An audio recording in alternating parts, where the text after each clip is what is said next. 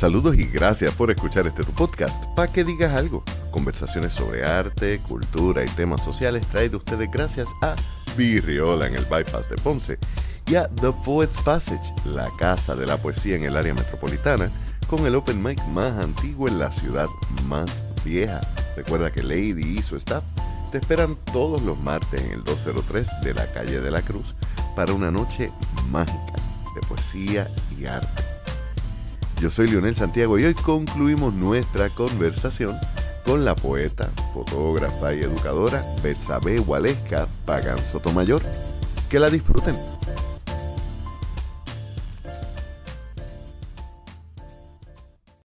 Me encanta la libertad con la que estás escribiendo.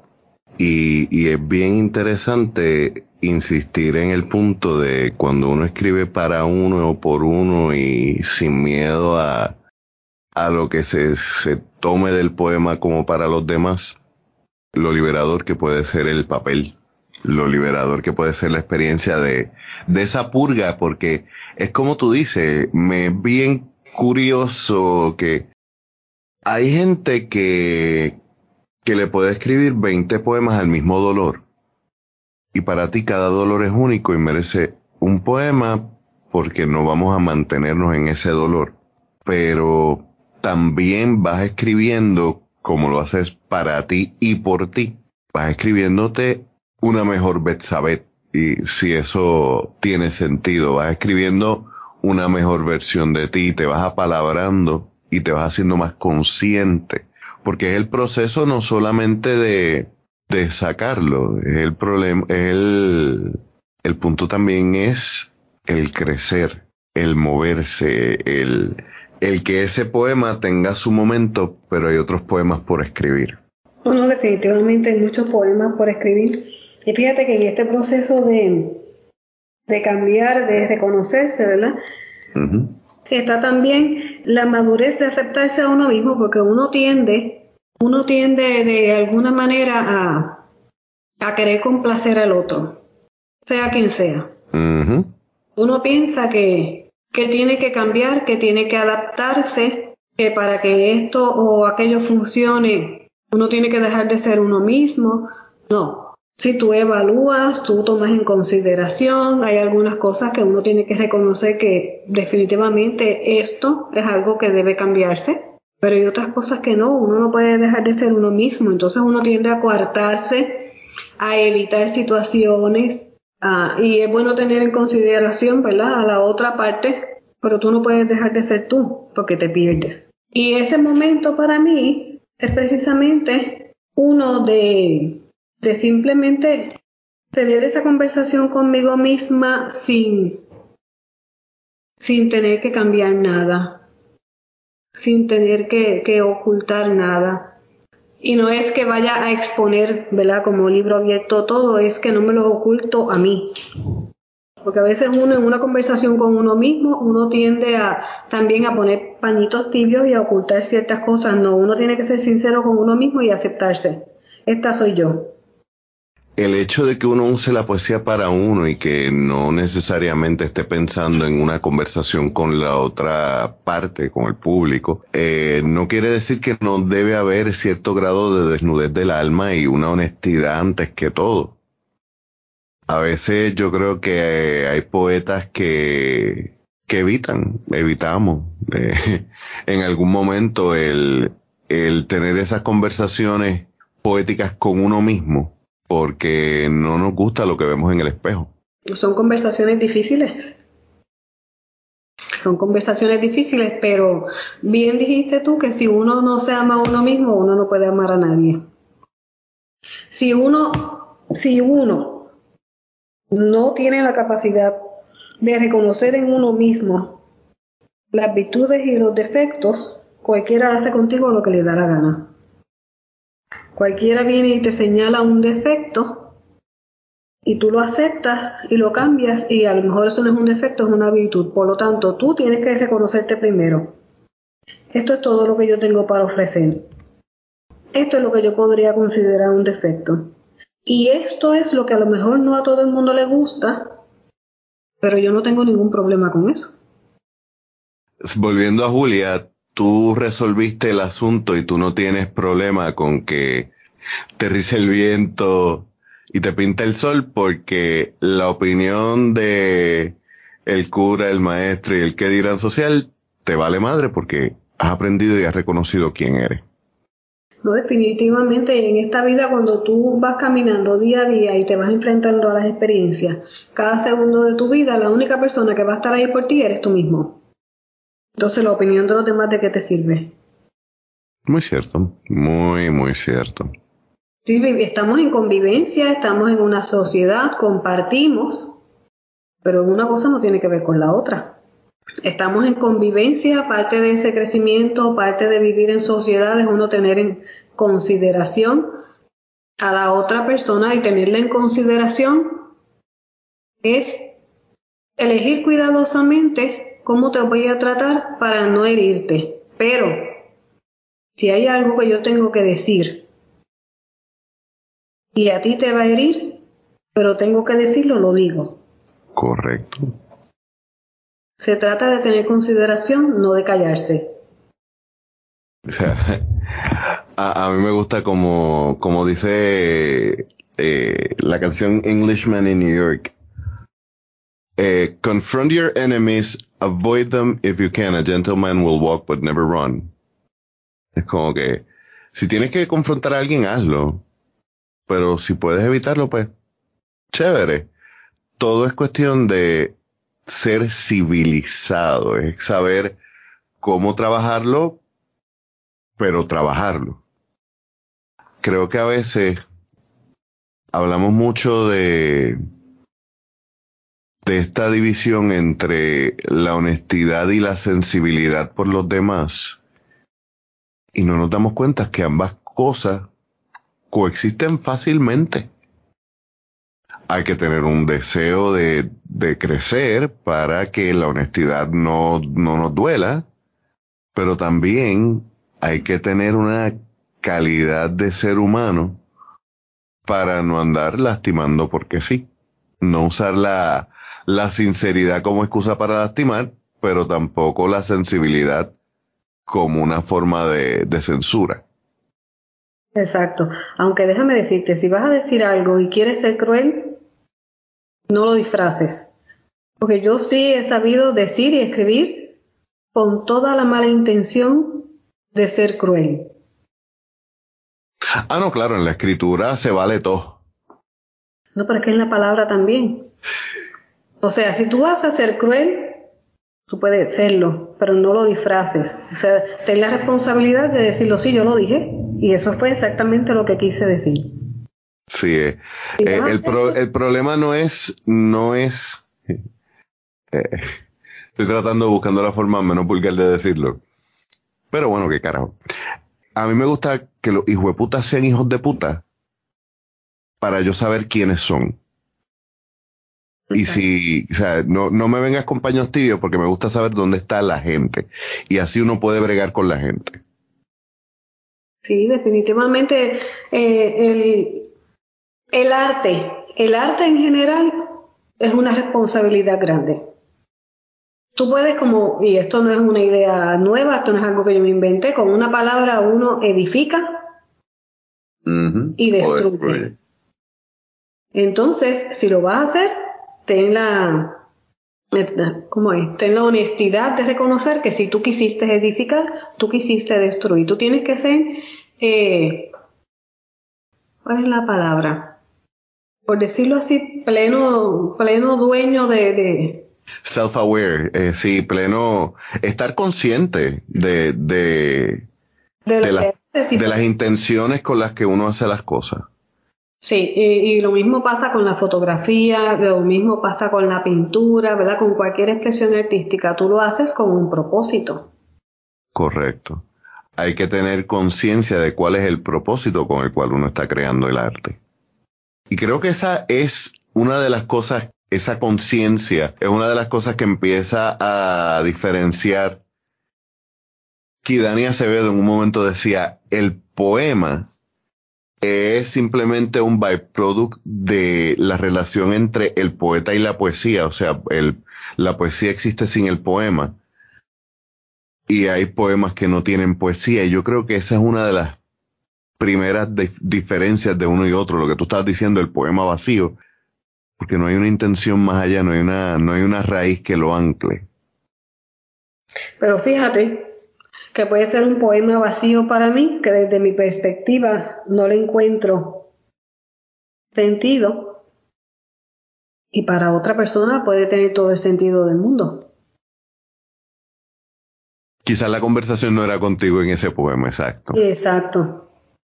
Entonces uno tiene que también tener mucha cautela cuando uno dice, y yo he pecado en ese sentido. Cuando uno dice, no, este, la poesía de fulano o de fulana no me gusta porque no le encuentro sentido, bueno, pues eso es algo que uno debe pensar y no expresar. ¿Por qué?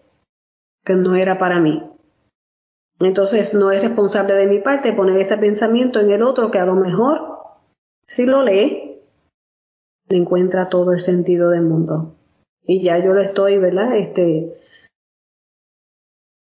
ya estoy ejerciendo cierta influencia con mi manera de ver las cosas.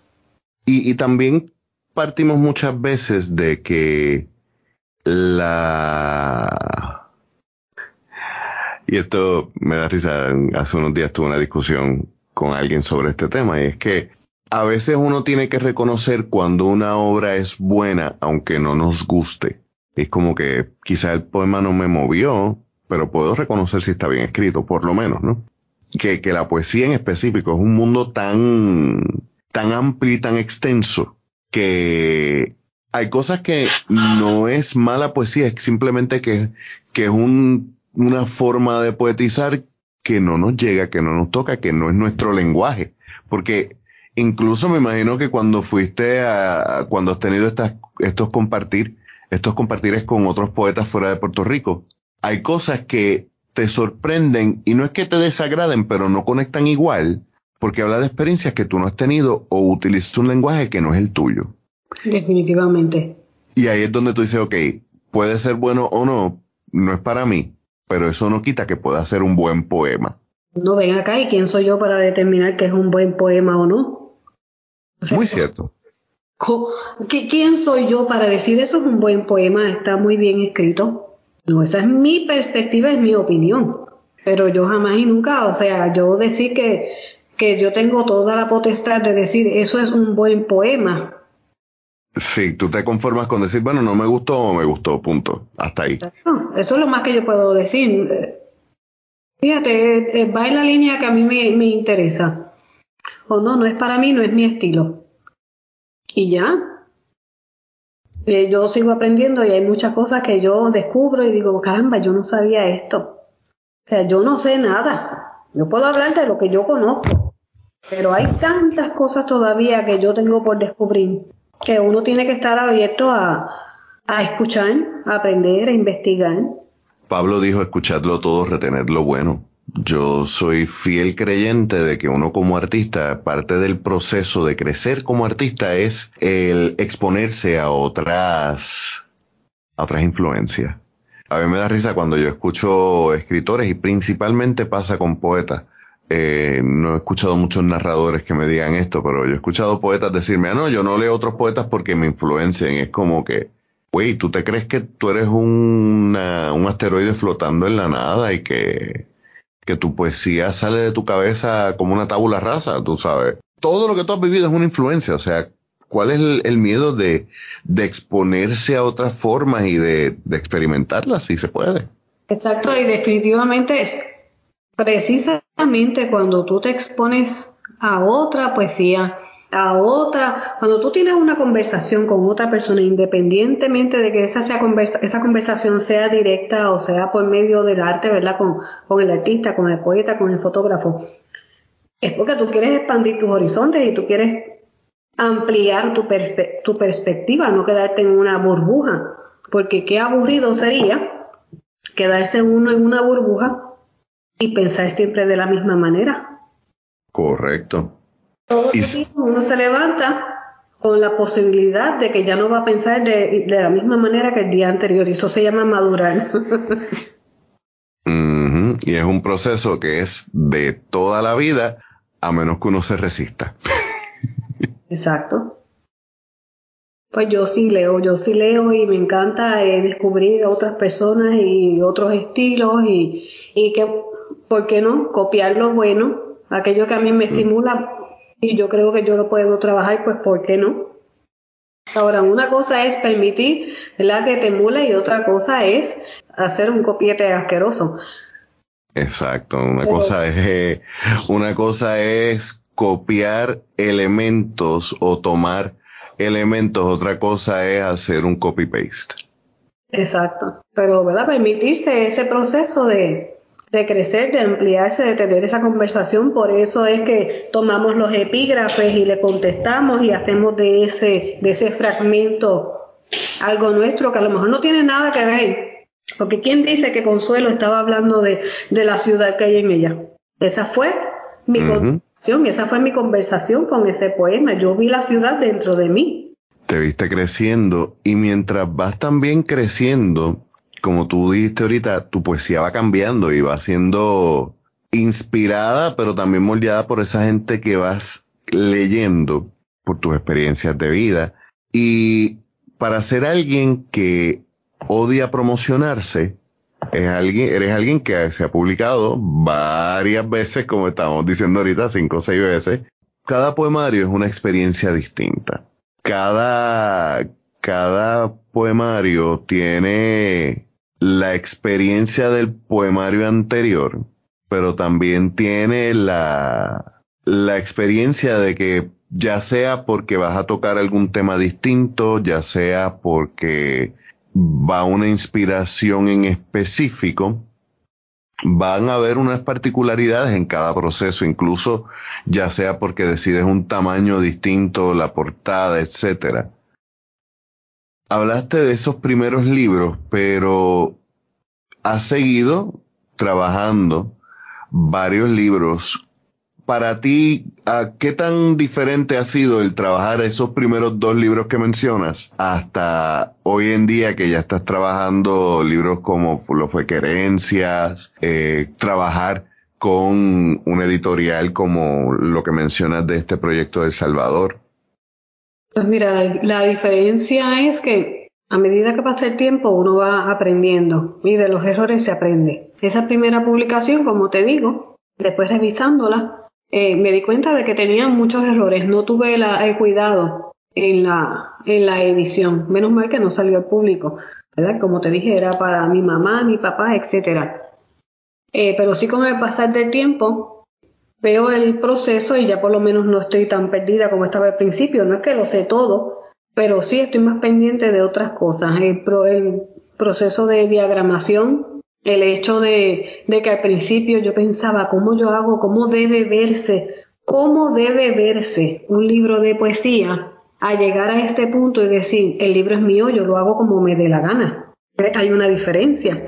Hay una diferencia en cuanto al dominio de las herramientas, hay una diferencia en cuanto a cómo yo quiero que se vea, cómo yo quiero esa presentación, cómo va a ser. Hay una diferencia en cuanto al vocabulario. Obviamente el vocabulario ha ido cambiando. ¿Y qué más? Hay una diferencia también porque me he ido exponiendo a otros poetas, a, a otros productos, a otras publicaciones y veo la diversidad. ¿Qué más te puedo decir? Y ahí una pregunta que quería hacer, hablando de, de intención a la hora de crear. Cuando tú trabajas un poemario, ¿tú lo trabajas temáticamente o tú lo trabajas a modo compilatorio de, mira, escribí de tal fecha a tal fecha estos poemas y estos van en este libro? Pues fíjate que ese punto me resulta bien interesante porque hubo una publicación que trabajé en determinado momento con X editorial y, y, me pidieron eso, ¿verdad? Que todos los poemas tenían, tenían que girar en torno al mismo tema. Y para mí no. Para mí no, no todos los poemas en un libro tienen que girar en torno a un mismo tema. Ok. Para mí, por ejemplo, en, el, en la publicación más, más reciente, que fue la de Remiendos, Pues en ese libro en particular, remiendos, pues porque me estoy reconstruyendo, porque me estoy remendando, todos los poemas que estaban en ese tiempo, en el que yo estaba en ese proceso que todavía, ¿verdad? Me estoy remendando, pues todos deben estar ahí. Correcto, o sea, como tu poesía es algo que es para ti, termina siendo algo biográfico, por lo tanto, tiene todo el sentido del mundo que para ti sea de forma prácticamente calendaria, podríamos decirle. Son temporadas tuyas. O sea, cada libro básicamente es una temporada de tu vida. Pues si te fijas, eh, es particular del poeta, ¿qué quiere hacer? ¿Qué quiere presentar? Si quiere presentar únicamente poemas que giren en torno a un tema, bueno, pues qué bien. Pero debe ser decisión de la persona, sino que no que no que definitivamente haya una regla que indique, sino que el libro de poemas debe estar o tiene que girar en torno a X o Y cosa. Correcto, y también hay una diferencia y es el hecho de que como tú en específico vas escribiendo para sacar, purgar y, trabajar estas cosas, tú no estás escribiendo pensando en publicar un libro. Tú terminas una temporada y entregas el season a los Netflix. Aquí tienen todos los capítulos de Cantazo. Sí, el hecho de publicar, que habrá gente que dice, ah, pues si no quiere, si no le interesa que lo lean, pues para qué publica, ¿verdad? O sea, no es el hecho de que yo no escribo pensando en que el otro lo lea. Yo escribo para mí porque hay algo que exteriorizar. Publico porque así como yo me encuentro en la poesía de otras personas que no necesariamente han escrito para mí, seguramente ni saben de mi existencia, pero yo encuentro en esa poesía eh, esa conversación con un amigo, ese confort, esa... Hay una palabra, esa afinidad. Esa, empatía. Esa empatía. Pues de esa misma manera, ¿verdad? Si, si esté yo aquí o no esté, que en algún momento esa publicación caiga en unas manos, que quién sabe, a lo mejor esas son las palabras que, que necesita exteriorizar y no sabe cómo y encuentra ahí esa voz, perfecto. Ese es el propósito de publicar. Tú lo lanzas ahí al aire y que caiga donde tenga que caer y cada cual que lo haga suyo. Y cada cual que lo haga suyo. Es bien bonito el encontrar artistas que, que trabajen con esa mentalidad porque yo creo que, repito, bien liberador el, el darse la oportunidad de crear para sanar, crear para reinventarnos y crear, como tú dices, para remendarnos, porque el propósito también del artista en cierta manera, en cierta medida, como tú mencionas, hay un compromiso. Y cuando uno está creando, el primer compromiso es con uno mismo, porque uno está en esa obra de lejos, de cerca, de, de forma consciente o inconsciente, uno está en cada obra que uno trabaja. Pero también debe ser entonces parte de ese crecimiento y, y el detalle que, que tú mencionas, quiero recalcarlo, el decir, yo no escribo para que los demás me lean, no, no es igual a decir, a mí no me interesa que me lean. Es como que yo quiero que quien me lea lo haga porque lo necesitaba. Y que lo haga suyo, no que me pregunte, ¿qué quisiste decir? Tú olvídate de lo que yo quise decir. ¿Qué te hace sentir a ti y qué te hace pensar? Como tú lo percibes, eso es lo que cuenta. Y entonces ese poema tiene como que mil interpretaciones y mil formas. Si no me equivoco, en cierta medida esa es como que la tesis detrás del libro tuyo de querencias. Me, si mal no recuerdo, ah, hubo una sesión de fotografías que trabajaste como que, no sé si era para ese libro. Eh, muchas formas de ver el amor, ¿no? Sí, bueno, esa fue la intención, ¿verdad? Eh, la intención era plasmar precisamente las querencias, son diferentes, son diversas. Y el amor se ve, ¿verdad? Desde la perspectiva de cada cual. Eh, no hay una regla, no hay una forma específica de ver el amor y que sea la única que sea válida. Es importante ese mensaje más que nunca. Uno pensaría que a estas alturas del juego eso no, no tendría que, que defenderse ni, ni explicarse, ¿verdad? Pero a veces la historia da saltos para adelante y para atrás en cuanto a cómo vemos el mundo. Bueno, hay una expresión que dice que tú puedes llevar el burro a la orilla, pero no lo puedes obligar a beber. Eso es lo que pasa aquí. Tú puedes exponer a una persona y ponerle todas las ideas de frente y tratar de explicarlo de 20.000 maneras. Pero si la persona está centrada, está cerrada a aceptar que hay una diversidad y que esa diversidad está bien, pues no hay, hay mucho que tú puedas hacer. Sí, no hay mucho que discutir. Pero es importante también que en un momento dicen, yo no toco temas políticos, lo cual es cierto. Pero como tú eres una persona que ves ese compromiso en la artista, tú no huyes a, la de tus ideas, aunque sea de forma...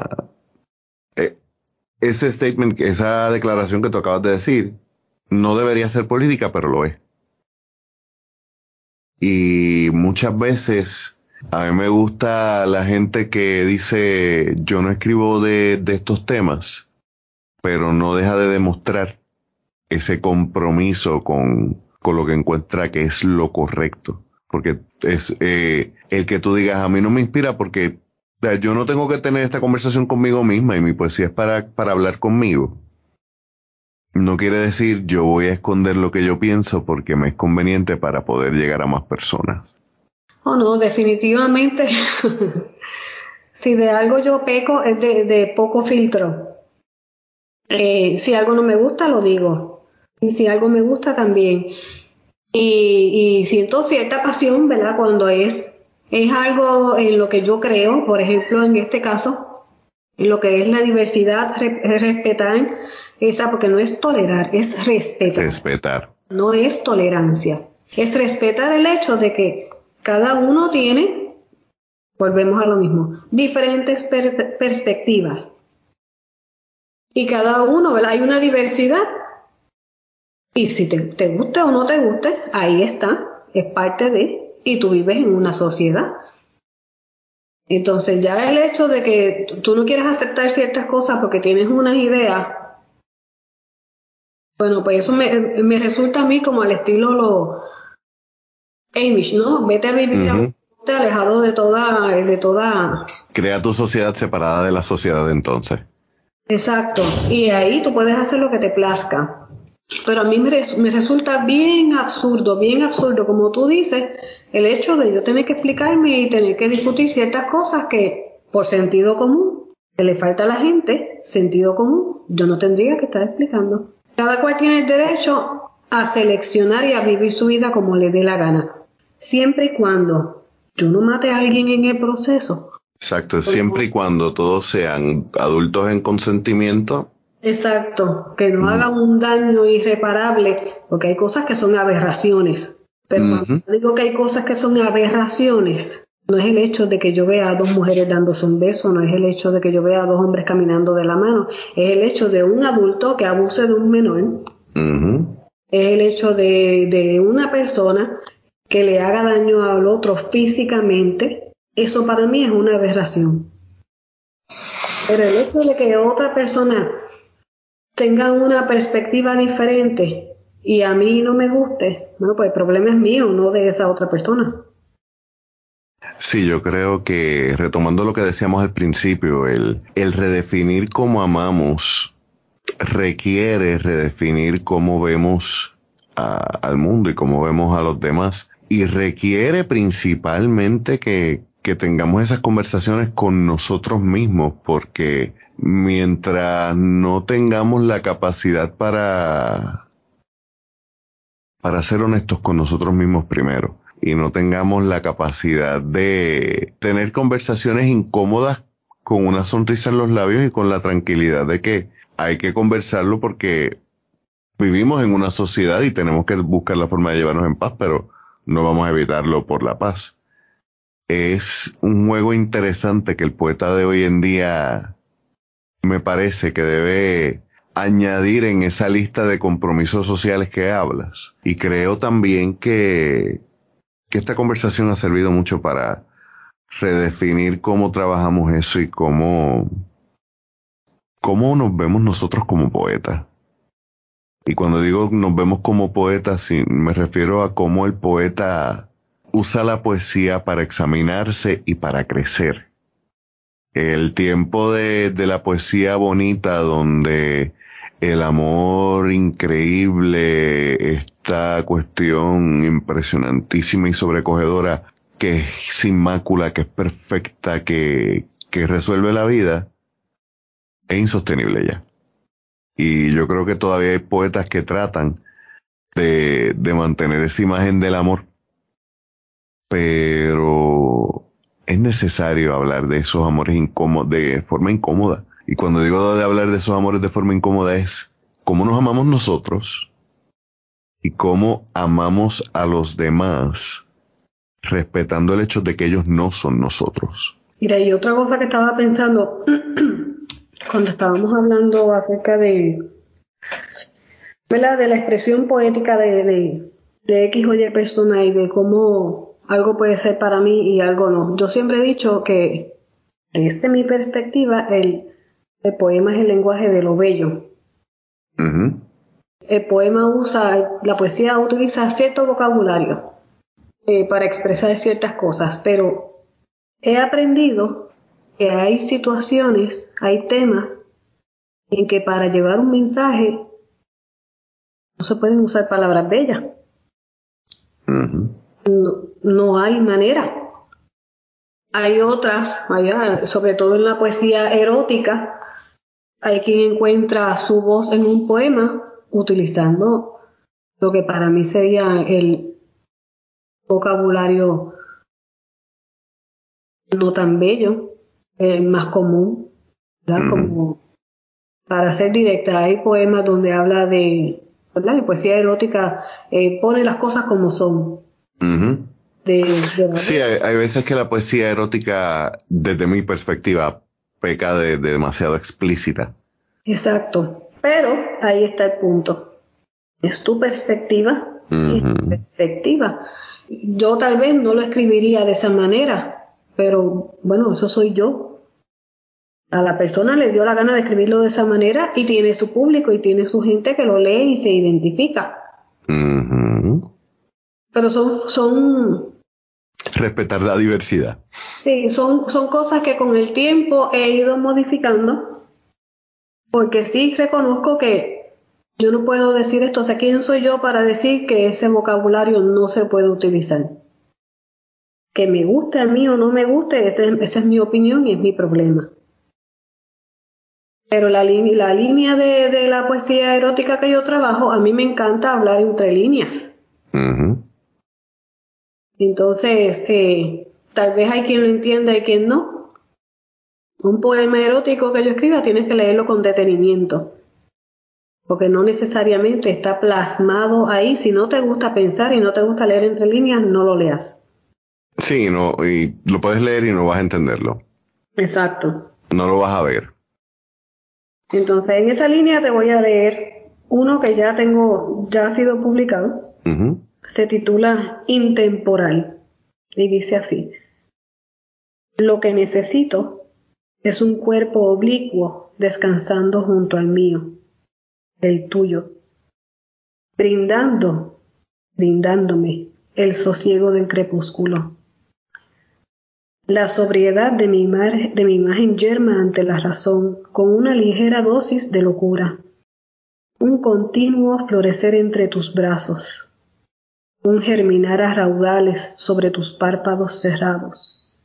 Lo que necesito es sentirme metáfora quieta, inmóvil, que se entreteje en tu sonrisa sonámbula. Elevarme desde la cumbre vertiginosa de tus huellas y arrojarme temblorosa a todo tu fondo, a todo tu verbo.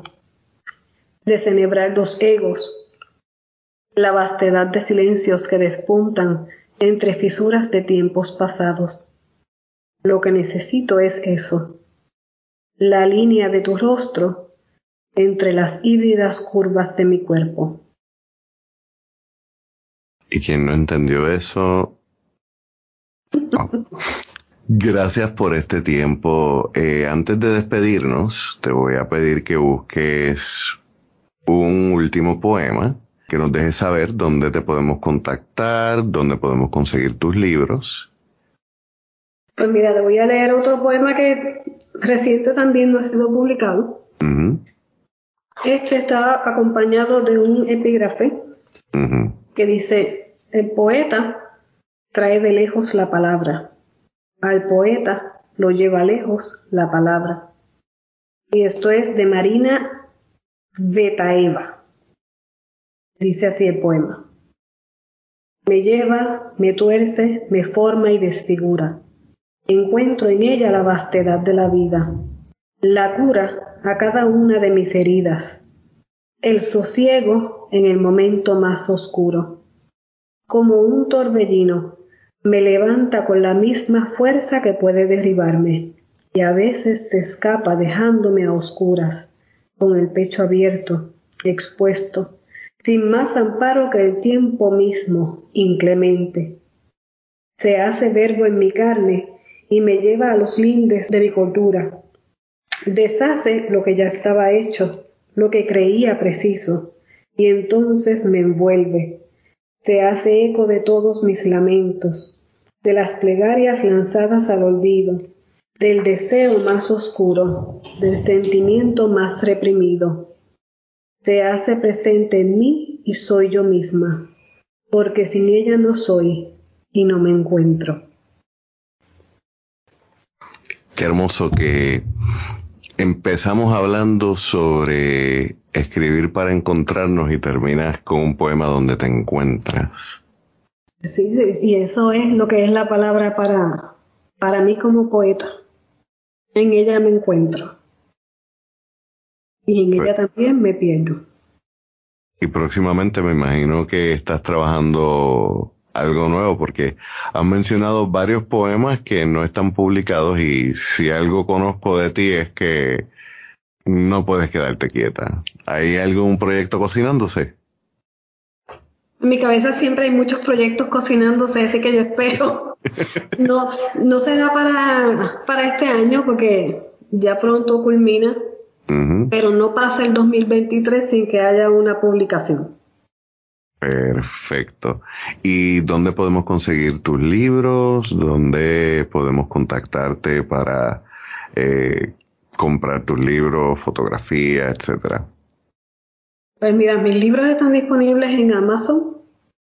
Eh, pueden escribir Betsabe Pagán o Betsabe Gualesca Pagán Sotomayor y aparece ahí eh, la página de autores en Amazon. Hay libros disponibles en la librería El Candil, es la única librería donde hay libros físicos disponibles, no están todos, pero sí hay disponibles. Y de paso van y se toman un cafecito allí.